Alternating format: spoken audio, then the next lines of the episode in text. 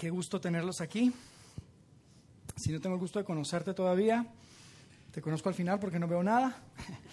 Pues déjame te digo, mi nombre es Jair, soy parte del equipo de, de Vida In acá y me da muchísimo gusto que puedan compartir un tiempo con nosotros este domingo. De verdad que hoy es uno de esos domingos que me gusta decir que me emociona mucho.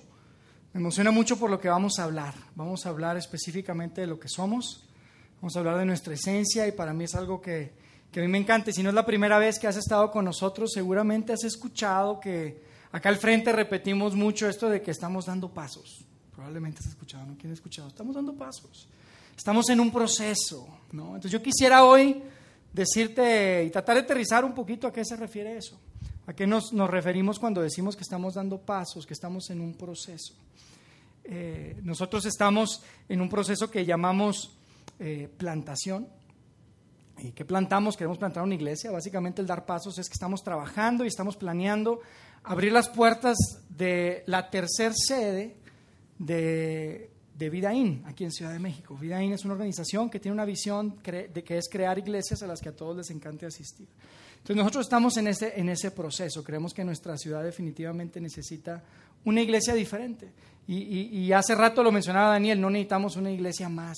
La realidad es que hay muchísimas iglesias en Ciudad de México. Yo creo que están de acuerdo conmigo. Hay grandes, hay iglesias pequeñas, hay miles literalmente de iglesias acá. Por eso creemos que lo que realmente necesitamos es un ambiente seguro donde las personas puedan encontrar un, un lugar de comunicación clara, donde puedan saber y puedan descubrir que Dios los ama y que Dios quiere una relación personal con ellos. Entonces, eso es lo que, eso es lo que estamos haciendo. Y, y, y, si no es la primera vez que nos acompañas, pues también has escuchado que, eh, que Ciudad de México eh, es, un, es, es, una ciudad donde eh, hay muchísima necesidad. Nosotros creemos que hay mucha gente que de alguna forma está buscando conectarse con Dios. Sin embargo, hay tantas barreras que se, lo, se los impiden. Y nosotros, nuestro objetivo es hacer las cosas un poco diferente, de alguna forma que las personas puedan acercarse a Dios de una forma relevante y genuina. Si tú llegaste al principio, viste algunas cosas diferentes, probablemente ya, ¿no? A las 11 en punto empezamos siempre. Es algo que probablemente no, no, no es muy común. Siempre empezamos exactamente porque la excelencia es parte de uno de los de, de, lo que somos, de, de, los valores, de las cosas que valoramos como organización. También viste que tal vez jugamos un rato y nos divertimos, es algo que también valoramos mucho.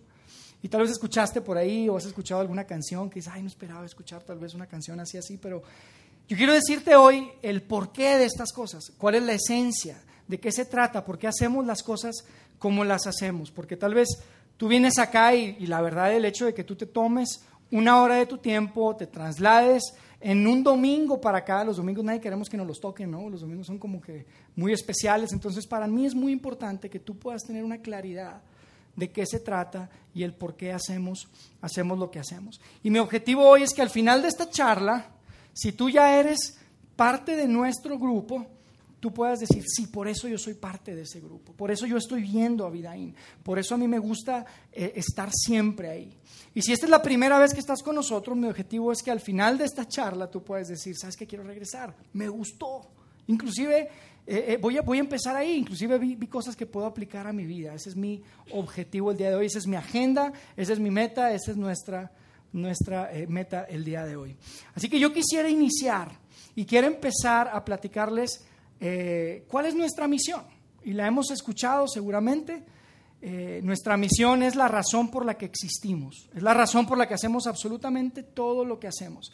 Y si tú eres parte de alguna organización, seguramente también conoces cuál es la misión de esa organización. Todas las organizaciones tienen una misión, ¿no?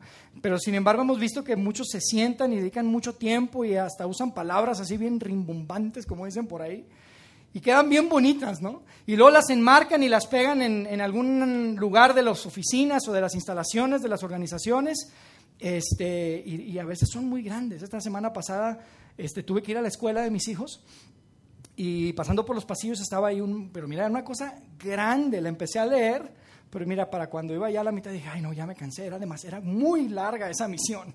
Y dije, qué bueno que estén muy preocupados por esa misión y que mis hijos están en una escuela que tiene clara su misión. Nada más que, si, yo estoy seguro que si le preguntas a alguien ahí, te dice, ay, la verdad es algo así como, no sé, porque es tan larga.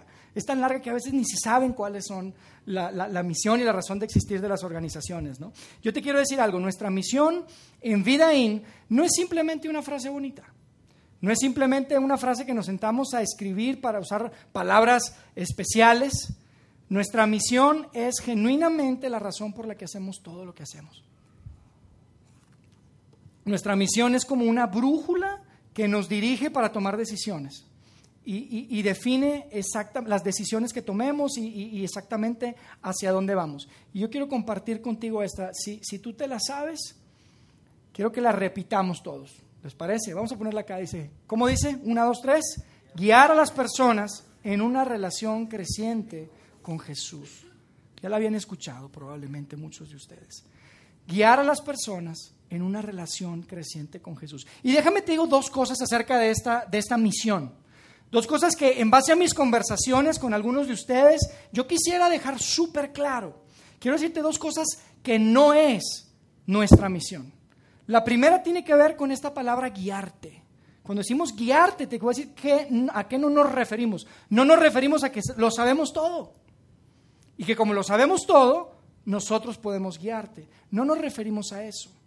Sabes, para mí la iglesia, si tú comparas la iglesia con un hospital, aquí todos somos pacientes. Y la razón por la que yo estoy acá al frente y tengo un micrófono no es porque yo sea el doctor, es porque yo soy un paciente que probablemente tenga un poquito más de tiempo en el hospital.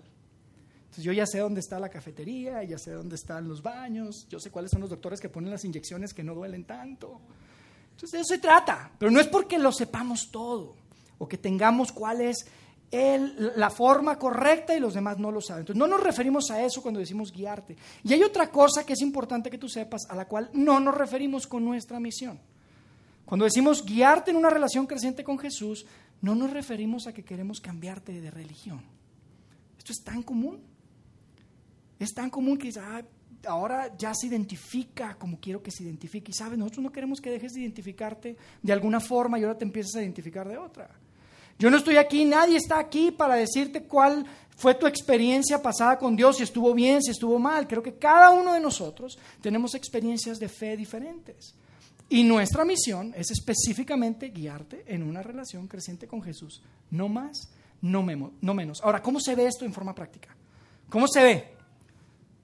Muy sencillo, tú empiezas a venir acá, empiezas a conectarte y te empiezas a dar y empiezas a pensar y ¿sabes qué? Yo, yo conozco más de Dios ahora. Sabes, estoy caminando más cerca de Dios. Inclusive escuché algo que me sirve y que puedo aplicar en mi vida. Ahora estoy un poco más tolerante. Ahora tengo un poco más de paciencia. Ahora no ando tan criticón, como decimos, no, anda uno critique y critique. Tú cuando estás expuesto y cuando estás caminando en una relación creciente con Jesús, eso empieza a cambiar. Así se ve. Y esa es nuestra misión, el guiarte en una relación creciente con Jesús. Ahora, lo que yo quiero compartir el día de hoy, pasar el resto de este tiempo, los minutos que nos quedan juntos, es compartirte cómo se ve eh, la forma en la que llevamos a cabo nuestra misión. Cómo se ve eh, eh, la ejecución de esa misión. Cómo lo hacemos. Y eso viene de detenernos y ver en la historia cómo interactuaba Jesús con las personas cuando estaba aquí en la tierra, cuando estaba aquí y, hace dos mil años, ¿no? Cuando digo estaba aquí, no es aquí en el DF, no, Jesús era chilango, no, no, era aquí, allá en Israel, cuando estuvo aquí hace dos mil años. ¿Y no te parece interesante que podamos detenernos y podamos ver, oye, cómo era su interacción, cómo eran sus relaciones, cómo se relacionaba con las personas? Y, de ahí nosotros eh, diseñamos nuestro modelo de iglesia y es lo que yo te quiero compartir hoy en día. Así que lo que quiero que hagamos es que vayamos a un pasaje de la Escritura, un pasaje que está en uno de los cuatro evangelios, les llamamos típicamente. Son cuatro manuscritos que relatan la vida y la historia de Jesús. Hay uno de ellos que se llama Lucas, lo titularon Lucas porque la persona que lo escribió se llama Lucas, el libro es acerca de Jesús, no de Lucas, pero Lucas es una persona que, curiosamente no, no estuvo de cerca con Jesús. Él no caminó con él, pero él hizo un trabajo de investigación muy profundo. Él era un médico y él estuvo muy cerca de una de las personas más relevantes en el primer siglo cuando se habla del cristianismo y ese se llama Pablo. Probablemente ustedes han escuchado del apóstol Pablo, escribió muchas cartas también a diferentes comunidades en la costa del Mediterráneo que empezaban a seguir a Jesús. Y entonces Lucas estuvo muy cerca de él y Lucas investigó muchísimo, entrevistó a mucha gente, habló con personas que habían andado con Jesús, habló con personas que habían sido sanadas por Jesús y entonces decide escribir. Y hoy quiero que leamos un pasaje en donde vemos que Jesús andaba de viaje y va a pasar, de hecho iba rumbo a Jerusalén y va a pasar por una ciudad y se va a detener y va a tener un encuentro con una persona. Y quiero que juntos platiquemos y, revisemos cómo fue ese encuentro, para que podamos, a la luz de esto, poder aterrizar la forma en la que llevamos a cabo nuestra misión como Vidaín. La historia está registrada en Lucas en el capítulo 19 y vamos a empezar a leer juntos ahí desde el verso 1. Fíjense lo que dice ahí.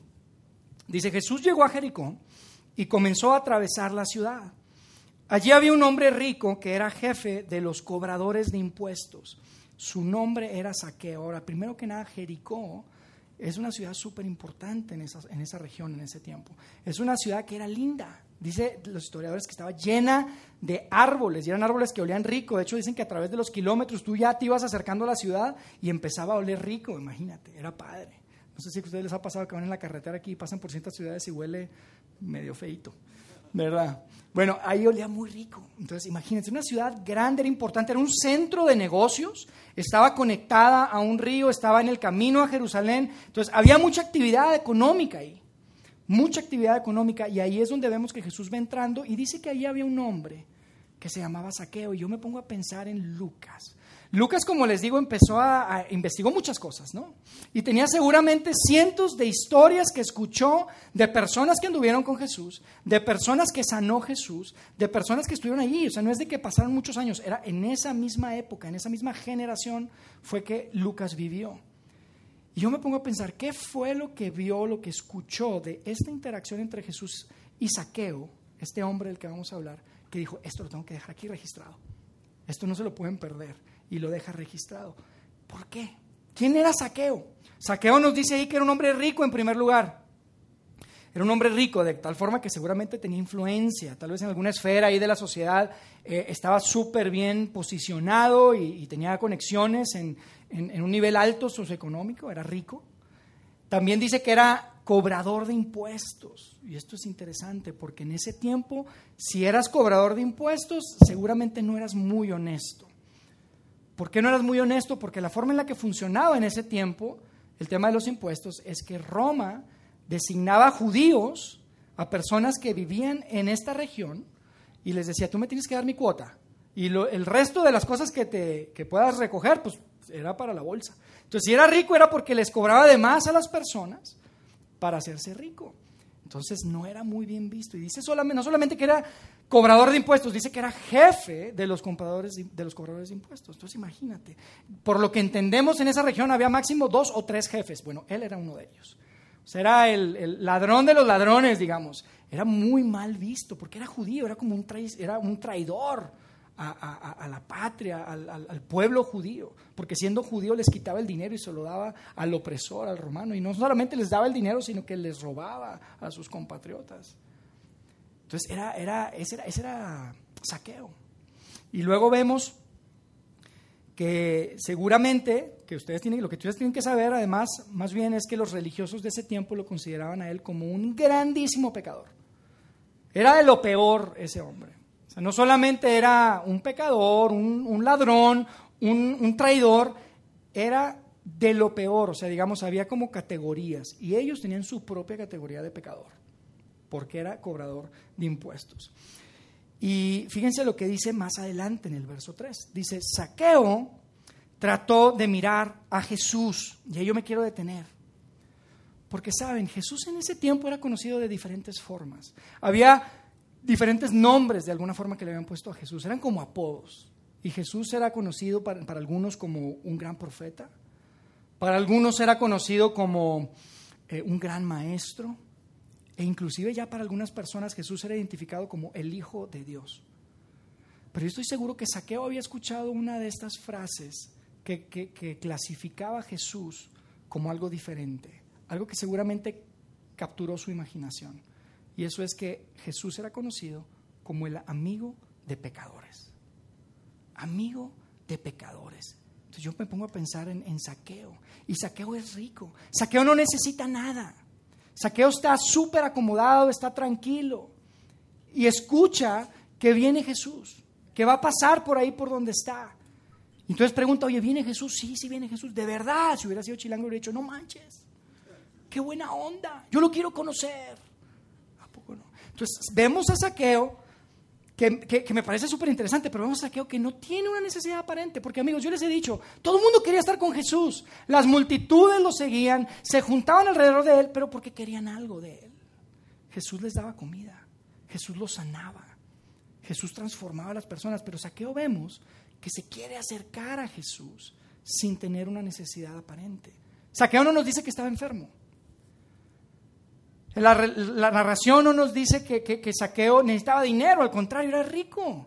Tampoco nos dice que tenía problemas familiares o, había alguien ahí. Simplemente nos dice que él trató de ver a Jesús. Un hombre rico, bien acomodado, trata de ver a Jesús. A mí me parece súper interesante esto porque es tan común, ¿a poco no? Que es cuando hay más necesidad, cuando estás en una crisis, que dices, ay, quiero ver a Jesús, quiero acercarme a Dios. Pero aquí vemos a Saqueo y es una situación completamente diferente. Él no necesita nada. Y dice, yo quiero verlo. Yo quiero verlo. Y yo, yo les quiero sugerir que esta, la razón de esto es porque el hombre tiene una gran necesidad que está directamente relacionada con Dios. Definitivamente yo estoy convencido de eso. El hombre tiene una gran necesidad que está conectada, una gran necesidad en su corazón que tiene que ver con Dios. Por eso vemos a tantas personas que, están llenas de dinero, llenas de éxito, llenas de tantas cosas, y sin embargo caen en situaciones de depresión, inclusive de querer quitarse la vida. Y hay gente que busca llenar ese hueco, esa necesidad con caridad, ayudar a otros, éxito, con tantas cosas, pero al final del día no hay nada que lo pueda llenar. ¿Sabes que hay un, hay un actor norteamericano que probablemente ustedes conocen, que se llama Jim Carrey? Y recientemente él estuvo pasando por una situación muy difícil en su vida y yo recuerdo que en algunas de esas entrevistas él mencionó algo que a mí me llamó mucho la atención y quiero compartírselos acá. Fíjense lo que dijo Jim Carrey. Dice, pienso que todos deberían hacerse ricos y famosos y hacer todo lo que soñaron para que puedan ver que esa no es la respuesta. ¡Wow! A ese hombre tampoco le falta nada. Está pasando por una necesidad tremenda. Yo eh, les he platicado en alguna ocasión que tuve un tiempo, estuve un tiempo viviendo en Japón. Y una de las cosas que todo el tiempo daba vueltas en mi cabeza es, oye, ¿cómo puedo compartirle de Jesús? ¿Cómo puedo compartirle de Dios a, la gente con la que estoy conectada acá? A los japoneses. Porque Japón es una cultura completamente diferente. Yo pensaba, yo le puedo decir a alguien, oye, ¿sabes qué? Mira, Dios viene a sanar tus enfermedades. Dios viene a sanar tus enfermedades. Cuando estás enfermo, tú puedes eh, confiar en Dios. Y, la verdad es que el japonés, si tú le dices eso, te dice, oye, pero Japón es uno de los países más longevos del planeta. Inclusive Japón, eh, eh, los, los, expertos están preguntándose cómo es que le hacen los japoneses para que vivan tanto. Entonces digo, no, pues así no. Y luego tú puedes pensar, ¿sabes qué? Voy a decirles, Jesús viene a ayudarte en tus crisis financieras. Pero Japón es uno de los países más ricos del mundo más ricos del mundo, tienen abundancia, difícilmente ves gente en la calle. Sí hay, pero es muy poca, muy poca. Yo digo, órale. O le puedes decir, mira, a un japonés le puedes decir, Dios viene a darte muchos valores y moral que puede cambiar tu vida. El japonés te dice, oye, nosotros nacimos con el honor, como una bandera. El japonés tiene mucho eso. Y si ellos se casan con una persona, con una mujer, el japonés se casa para siempre. Ahí batallan, pero se casan para siempre por el honor. Entonces dices, órale, pues ¿cómo le pego al tipo? Complicado, complicado, pero sabes, yo creo que Dios no viene solamente a suplir una necesidad física. Dios no viene solamente a suplir una necesidad financiera o a darte valores y una moral. Dios viene a suplir las necesidades más profundas que una persona puede tener en su corazón. Y hay una persona que me encanta también que escribió algo que se llama Blaise Pascal. Es un francés que probablemente ustedes han escuchado de él, está en los libros de historia, uno lo, lo, lo, escucha, es un físico matemático. Y fíjense lo que él concluyó diciendo, dice, en el corazón de todo hombre existe un vacío que tiene la forma de Dios. Este vacío no puede ser llenado por ninguna cosa creada, únicamente puede ser llenado por Dios hecho conocido mediante Cristo Jesús. Y a mí me encanta que un hombre con una inteligencia por encima de la común pueda decir esto pueda concluir que a pesar de que tenía todo, mira, él iba súper bien. Él iba súper bien. Es, es, una persona reconocida en la historia como uno de los físicos matemáticos más exitosos de la historia. Y él concluye esto, y me encanta compararlo con Saqueo, porque no solamente el papá de Pascal era también cobrador de impuestos en una región ahí en Francia, sino que ambos, teniéndolo todo aparentemente, concluyen que hay una necesidad que nada puede llenar más que Dios a través de Jesucristo. Y, y, sabes, yo, yo creo que tú estás de acuerdo conmigo en eso. Tú y hemos experimentado eso, probablemente en los momentos en donde estás en tu mejor momento, estás en la cima tal vez de algún proyecto y has tenido ese pensamiento de, oye, ¿qué más? ¿Qué sigue? ¿Qué más necesito? ¿Por qué siento este vacío? ¿Por qué siento que necesito hacer algo más? Ya llegué o ya estoy llegando, o estoy caminando, y sin embargo hay una necesidad que tú y yo tenemos y a veces no sabemos ni siquiera qué es. Yo te quiero sugerir que esa es una necesidad, es un hueco en tu corazón que tiene la forma de Dios. Vamos a seguir leyendo ahí en el verso 3, fíjense lo que dice. Saqueo trató de mirar a Jesús, pero era de poca estatura y no podía ver por encima de la multitud. Entonces vemos a Saqueo que quiere ver a Jesús, se quiere acercar, pero hay dos cosas que podemos descartar que le impedían acercarse a Jesús. Hay dos cosas en particular. La primera tiene que ver con una condición personal, dice que era de poca estatura. Y me parece súper interesante porque esto es algo tan común. Yo lo veo todo el tiempo. Cuando hablo con las personas y los invitas y quieres que se acerquen a Dios y te dicen, no, sabes que lo que pasa es que tú no sabes lo que yo hice. O tú no sabes el tipo de vida que yo llevo yo, yo, yo no soy suficientemente bueno y piensan que una condición personal les impide conectarse con Dios. Y, y, piensan de alguna forma esta idea errónea y equivocada que Dios es solamente para gente buena y no es para gente mala. Y vemos a Saqueo que está en esta situación, su condición personal, y veo tantas personas que quieren acercarse a Dios, pero por una condición personal no lo pueden hacer.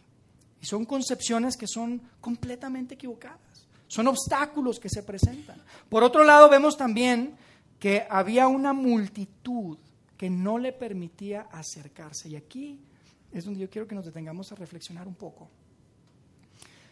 Porque vemos a Saqueo que se quiere acercar, quiere ver, pero había una multitud de personas. Y fíjense lo siguiente, la gente que parecía estar más cerca de Jesús es la que le estaba impidiendo a Saqueo verlo. Y yo quiero que reflexionemos en esto, porque hoy en día veo tanto que la gente que parece que está más cerca de Jesús está impidiendo que las personas se puedan acercar a Él o que lo alcancen a ver. Y escucho en mis conversaciones historias como, oye, ir, mira, gracias por invitarme, pero yo no, cuando era joven y, íbamos en, Monterrey, donde vivíamos allá, íbamos a una iglesia y yo invitaba a mis amigos, y, oye, pues quieres ir, y me decían, ya ir, pero es que son bien raros no me invites ya, la verdad, gracias. Yo voy si tú quieres, porque eres mi amigo, yo confío en ti y todo, pero así, la neta, son bien raros, mano. O me decían, hablan raro. O hay experiencias donde dice la gente, ¿sabes qué? Es que ahí en esa iglesia o ahí en ese lugar, a mí me asustan. Yo no quiero porque me asustan. El otro día me querían tumbar. Vemos eso todo el tiempo. ¿Y sabes qué es lo más triste? Que son multitudes las que, las que están impidiendo que la gente alcance a ver a Jesús. Y eso nos mueve. Porque no puede ser que la gente que parece que está más cerca de Jesús está levantando una barrera y no está permitiendo que multitudes de personas, muchas personas se puedan acercar a Dios, que yo estoy seguro que eso es así. Fíjate lo que dice en el verso 4, vamos a seguir leyendo ahí, dice, así que Saqueo se adelantó corriendo y se subió a una higuera sicómoro, que es el nombre de la higuera, no crean que es un nombre para sus hijos. no lo van a agarrar, dice que estaba junto al camino, porque Jesús iba a pasar por ahí. Y después en el 5 dice, cuando Jesús pasó, miró a Saqueo y lo llamó por su nombre. Saqueo le dijo, baja enseguida, debo hospedarme hoy en tu casa. Y a mí me parece increíble esta escena. Es de esas escenas, yo les he dicho esto varias veces, esta es una de las cuales a mí me gustaría, cuando lleguemos al cielo, quiero ver la repetición. Me encantaría verla, quiero ver la cara de Saqueo cuando Jesús le llamó por su nombre. ¿No les parece increíble? Él estaba ahí. Y veo, y veo dos cosas interesantes.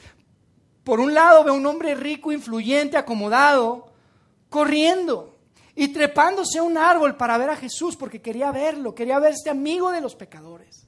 Él sabía lo que traía adentro, él sabía lo que había hecho. Sin embargo, siendo rico, siendo en su posición, dice, voy a correr y se levantó seguramente su túnica y empezó a correr y se subió. ¿Cuándo han visto un pelado rico con un traje Armani corriendo y trepando un árbol? ¿Verdad que no? Saben, en ese tiempo la cultura era todavía más serio eso. El hombre rico no corría. Tenía gente que corrieran por ellos. Y vemos a Saqueo con esta necesidad de querer ir, a ver a Dios. Y se trepa en el árbol y empieza y lo quiere ver. Y después vemos que Jesús le habla por su nombre. ¿Y a poco no nos encanta que nos hablen por nuestro nombre? Hola Yair, sí, dime. ¿A poco no?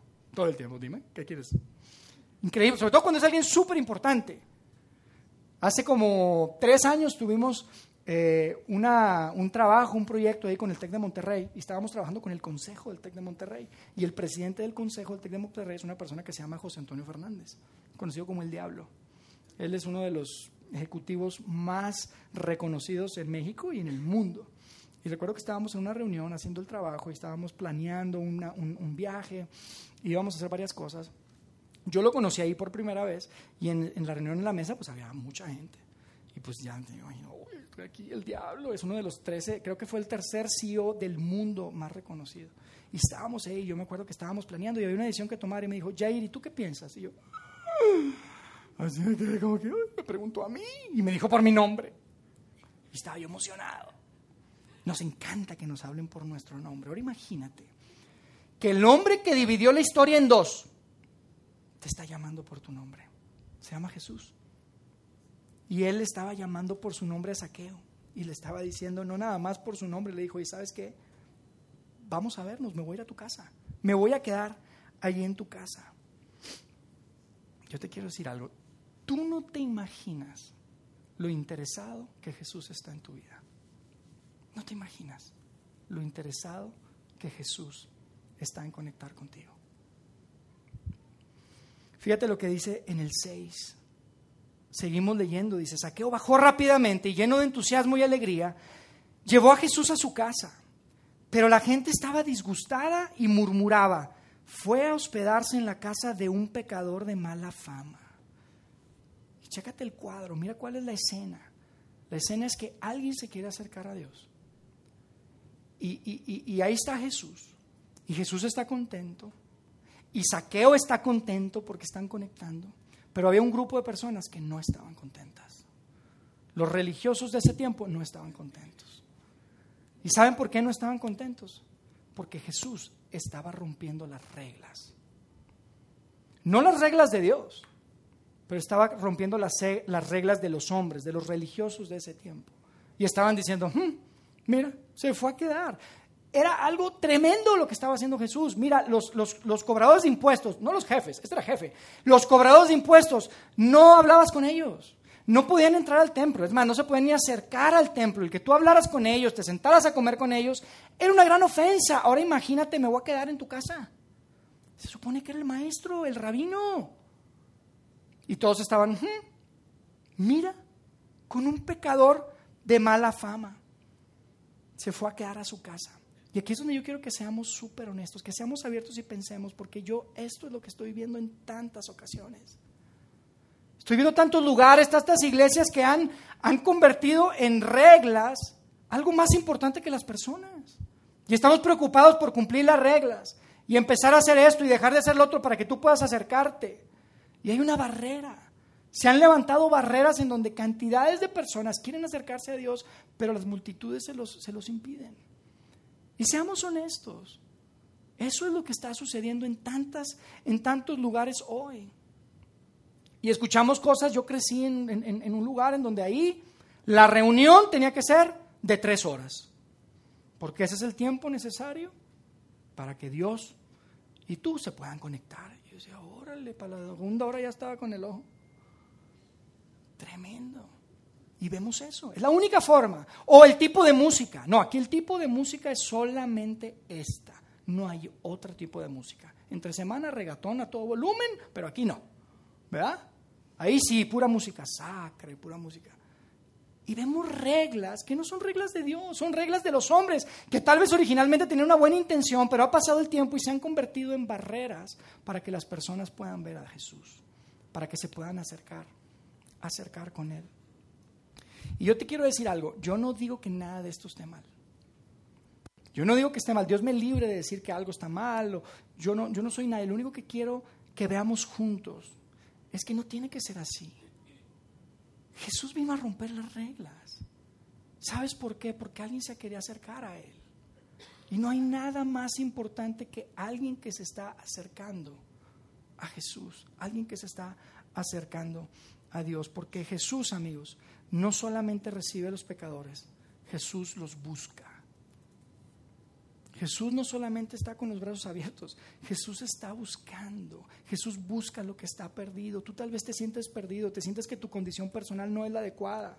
Tal vez has tenido experiencias donde hay multitudes que te han, han levantado barreras y tú crees que no puedes conectarte con Dios. Jesús te está buscando. Jesús te está buscando. Y nosotros creemos, amigos, que en esta ciudad hay mucha persona, muchas personas, mucha gente que está en esta situación, que quieren ver a Jesús que quieren conectarse con Dios. Pero híjole, son multitudes las que se lo están las que se lo están impidiendo. Y sabes qué, por eso aquí queremos romper las reglas. Por eso las cosas diferentes. Por eso queremos crear un ambiente en donde tú puedas sentirte a gusto. Queremos, queremos crear un ambiente donde tú puedas invitar a personas, donde tú puedas escuchar y saber que la mejor forma de escribir a Dios es como un papá papá bueno, un Padre celestial, que te cuida, que te ama, que quiere relacionarse contigo, que quiere que le llames todas las semanas, como me pasa a mí con mi Padre. Así es como podemos describir a Dios y eso es lo que queremos que todos sepan y, y queremos romper las reglas que sean necesarias. Y sabes qué, yo te quiero invitar a que las rompas conmigo. Quiero invitarte a que rompamos juntos todas las reglas. Y no estoy diciendo que vamos a hacer cosas inmorales y que vamos a hacer cosas raras. Lo único que te digo es que vamos a romper toda la regla que sea necesaria para que más personas se puedan acercar a Jesús. Y si esto te causa un poco de conflicto en tu mente, dices, híjole, pues está medio raro, ¿cuál es la línea? Yo te quiero invitar a que te preguntes, ¿por qué Jesús escogió a Saqueo? El peor de todos. Oye Jesús, uno que no hubiera sido tan pecador, te hubieras ido a quedar en uno que no, no. Este tipo era de lo peor, de lo peor. Y yo creo que Jesús tenía un mensaje para ti, para mí, esta mañana. Y nos está diciendo, no hay regla que no pueda romper, porque siempre y cuando sea alguien que se está acercando a mí, eso vale la pena. Eso vale la pena. Vamos a terminar de leer ahí, fíjense lo que sucedió en el verso 8. Dice, mientras tanto, Saqueo se puso de pie delante del Señor y dijo, Señor, daré la mitad de mi riqueza a los pobres. Y si estafé a alguien con sus impuestos, le devolveré cuatro veces más. ¡Wow! Yo cada vez que leo esto digo, ¿cómo le hizo? ¿Qué cosa? Y lo que veo es a alguien que se acercó a Jesús y después cambió. Alguien que se conectó con Jesús y vio algo que dijo, esto es mucho mejor. Tengo que cambiar. No fue que dijo, oye, yo quiero cambiar algo, Jesús, quiero verte. Ni siquiera fue eso. Ni siquiera fue que Jesús le dijo, oye, saqueo, eres un estafador tremendo, eres un bribón, mira, tienes que cambiar. Cuando cambies, voy hasta me quedo en tu casa, mano. No le dijo eso. Ni saqueo tenía intención de cambiar, aparente. Ni Jesús le dijo que tenía que cambiar. Lo que veo es alguien que primero se conecta con Jesús tiene una relación con Él y se da cuenta que hay cosas mucho mejores en la vida. Y por eso nosotros acá creemos que lo importante es guiar a las personas en una relación creciente con Jesús. No cambiar a las personas para que se relacionen con Jesús. Eso está al revés. Nosotros no somos nadie para definir y o para cambiar o torcerle el brazo a tu corazón. Ese es Dios el que lo va a hacer.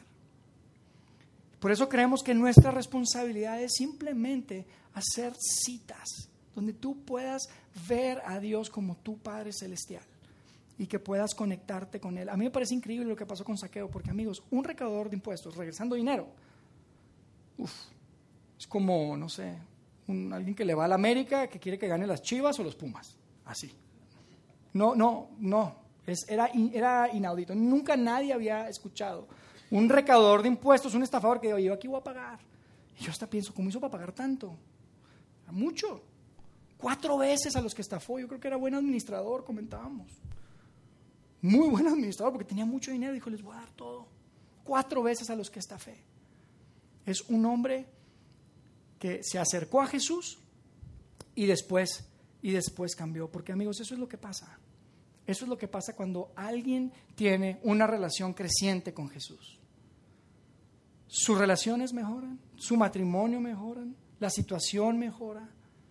Cuando alguien tiene una relación creciente con Jesús, se empieza a dar cuenta que lo eterno es más importante que lo, que lo terrenal, que el hoy.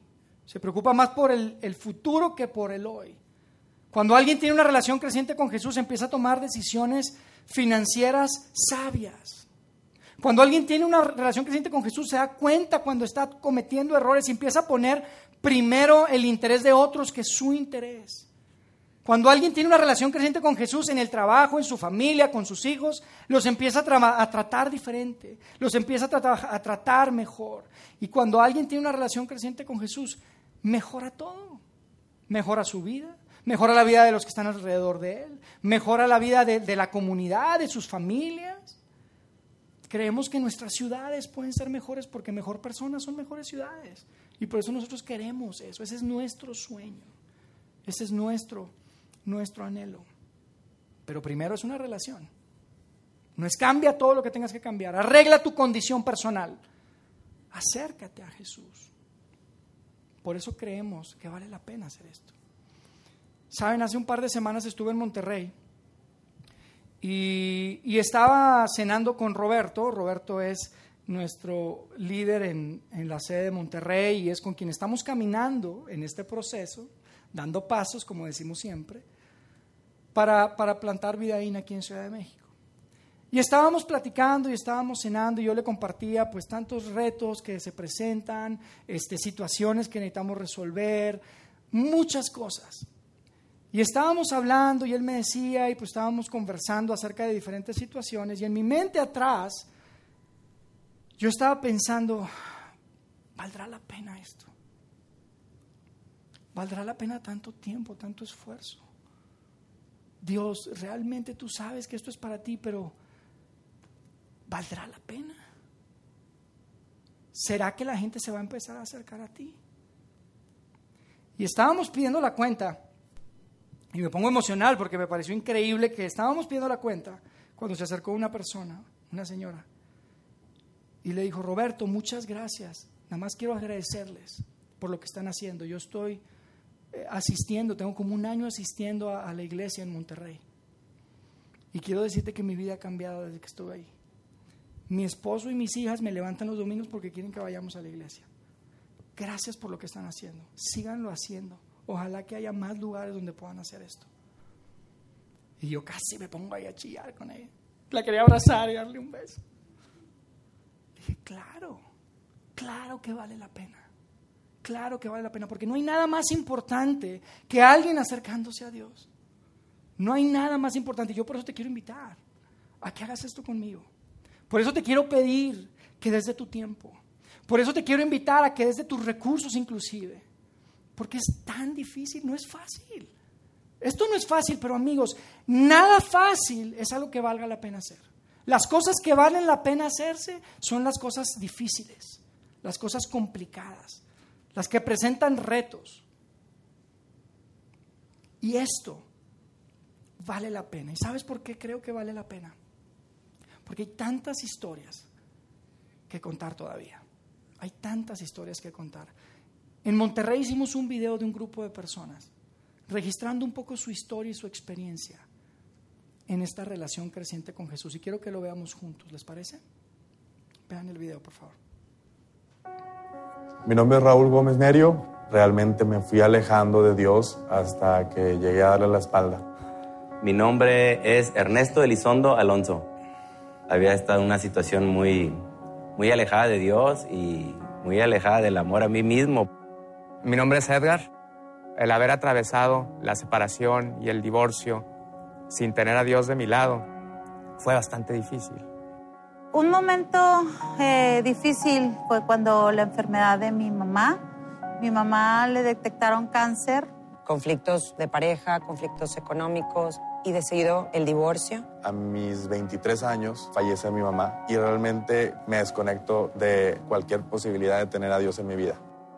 Cuando me casé, mi esposo venía de una fe diferente a la mía. Para mí era una cuestión muy difícil al momento de tener hijos, ver en qué fe nosotros los íbamos a criar. Cuando vine a la iglesia por primera vez, mi relación con Dios era una relación muy lejana. Llegué a Vidaín exactamente el domingo de Pascua. Fue en enero del 2016. Aquí llegué porque alguien me invitó. Eh, después de dos fines nos invitan aquí a vida y bueno, mi marido desde la primera vez que vino, wow, quedó impactada. Yo no lo podía creer. Algo sentía, no sé qué, pero me daban ganas de llorar, pero lloraba de amor. Ahora Dios eh, significa para mí todo. Dios ha sanado nuestra relación. Él está en medio de nosotros. Tengo que agradecer al matrimonio que nos invitó. Quiero agradecer a Anel, mi amiga. Laila, Laura, Diego, Choche. Agradezco obviamente a Oli por haber sido tan insistente. Estoy muy agradecido con Laura Chávez, quien me invitó a Vidaín. A Guillermo y Georgina, porque ellos han sido parte fundamental de toda nuestra transformación. Ahora te puedo decir que estoy atravesando por una situación, eh, yo diría igual o mucho peor, pero la cosa es totalmente diferente para mí. Yo creo que no he estado en una mejor etapa en mi vida con mi esposo por todo lo que he aprendido aquí de la gente y de su relación creciente con Dios. Se ha entregado de una manera que jamás, jamás creí que se iba a entregar o que jamás hubiera creído que él pudiera llegar a creer tanto en Dios. Ahora sí cree que hay un Dios y que es un Dios que puede sanar y es un Dios que puede amarnos sin importar el error que hayamos cometido en nuestra vida. Yo que conozco a Dios, no creo que pueda ser feliz sin Dios. Amigos, por eso queremos hacer lo que estamos haciendo. Por eso queremos hacerlo. Porque creemos que tal vez, solo tal vez, la historia de saqueo o la historia de alguien como este puede ser tu historia. O puede ser la historia que hay de alguien en tu vida, que tú sabes que necesita a Dios. Y estamos dispuestos a romper todas las reglas que haya que romper, todas las tradiciones que se tengan que romper para que más personas puedan conocer a Dios como su Salvador personal. Así que los quiero invitar porque, como les decía, esto no es fácil, esto no es algo que pueda hacer una persona, esto es algo que tenemos que hacer juntos. Esta es nuestra oportunidad. Dios nos está poniendo una oportunidad en las manos de tener un impacto en la vida de muchas personas. Yo estoy seguro de eso. Eso es algo que, que, que, genuinamente he visto una y otra vez. Y cada vez que empiezo a dudar y cada vez que empieza la duda, viene Dios y me mete un golpe y me enseña como esa noche, antes de pedir la cuenta, que viene alguien a decirnos gracias porque lo que están haciendo ustedes está impactando mi familia y mi vida. Y yo quiero que tú y yo hagamos esto juntos. Si es la primera vez que estás aquí, yo te quiero pedir que sigas conectado, sigue viniendo, sigue exponiéndote a estas reuniones, sigue invitando a personas. Si tú ya te consideras parte de nuestra comunidad, de nuestro grupo, también te quiero invitar a que des más pasos. Necesitamos que más personas puedan estar invitando, que podamos estar sirviendo, que empecemos a conectarnos más y también que puedan dar de sus bienes, de sus recursos para que esto pueda ser una realidad muy pronto. Si es la primera vez que estás aquí, no te preocupes por, por, porque te estemos pidiendo o dar, por favor, no te sientas aludido con eso. Esto es más que nada para nosotros que ya somos parte de esta comunidad. Pero genuinamente te quiero decir, creemos que hay una gran oportunidad. Ciudad de México no necesita una iglesia más. Ciudad de México necesita una iglesia diferente, donde las personas puedan tener y crecer en una relación, eh, puedan crecer en una relación con Jesús. Amigos, esto, esto es vida. De eso se trata. Vamos a hacer una oración. Gracias, nuestro Padre Celestial, por la oportunidad de estar acá reunidos por esta mañana. Porque podemos ver a través de tu vida el gran interés y pasión que tienes porque más personas puedan conectarse contigo. Que la gente que te quiere mirar no tenga ningún obstáculo. Que estás dispuesto hasta romper las reglas de los hombres para que se puedan acercar a ti y te puedan conocer. Gracias porque podemos ver esto de forma muy clara y porque nos das la oportunidad de romper las reglas juntos también y de poder permitir y tal vez abrir la oportunidad y el camino y las puertas para que más personas puedan conocerte. Gracias por cada una de las familias aquí representadas. Llévalos con bien, bendícelos. Dales bendición en gran manera. Permite que cada vez podamos ser más personas las que estemos comprometidas en servirte y en hacer algo por nuestra comunidad y por nuestra ciudad que tanto amamos. Nos ponemos en tus manos y, quédate con nosotros el resto de este día. En el nombre de Cristo Jesús. Amén.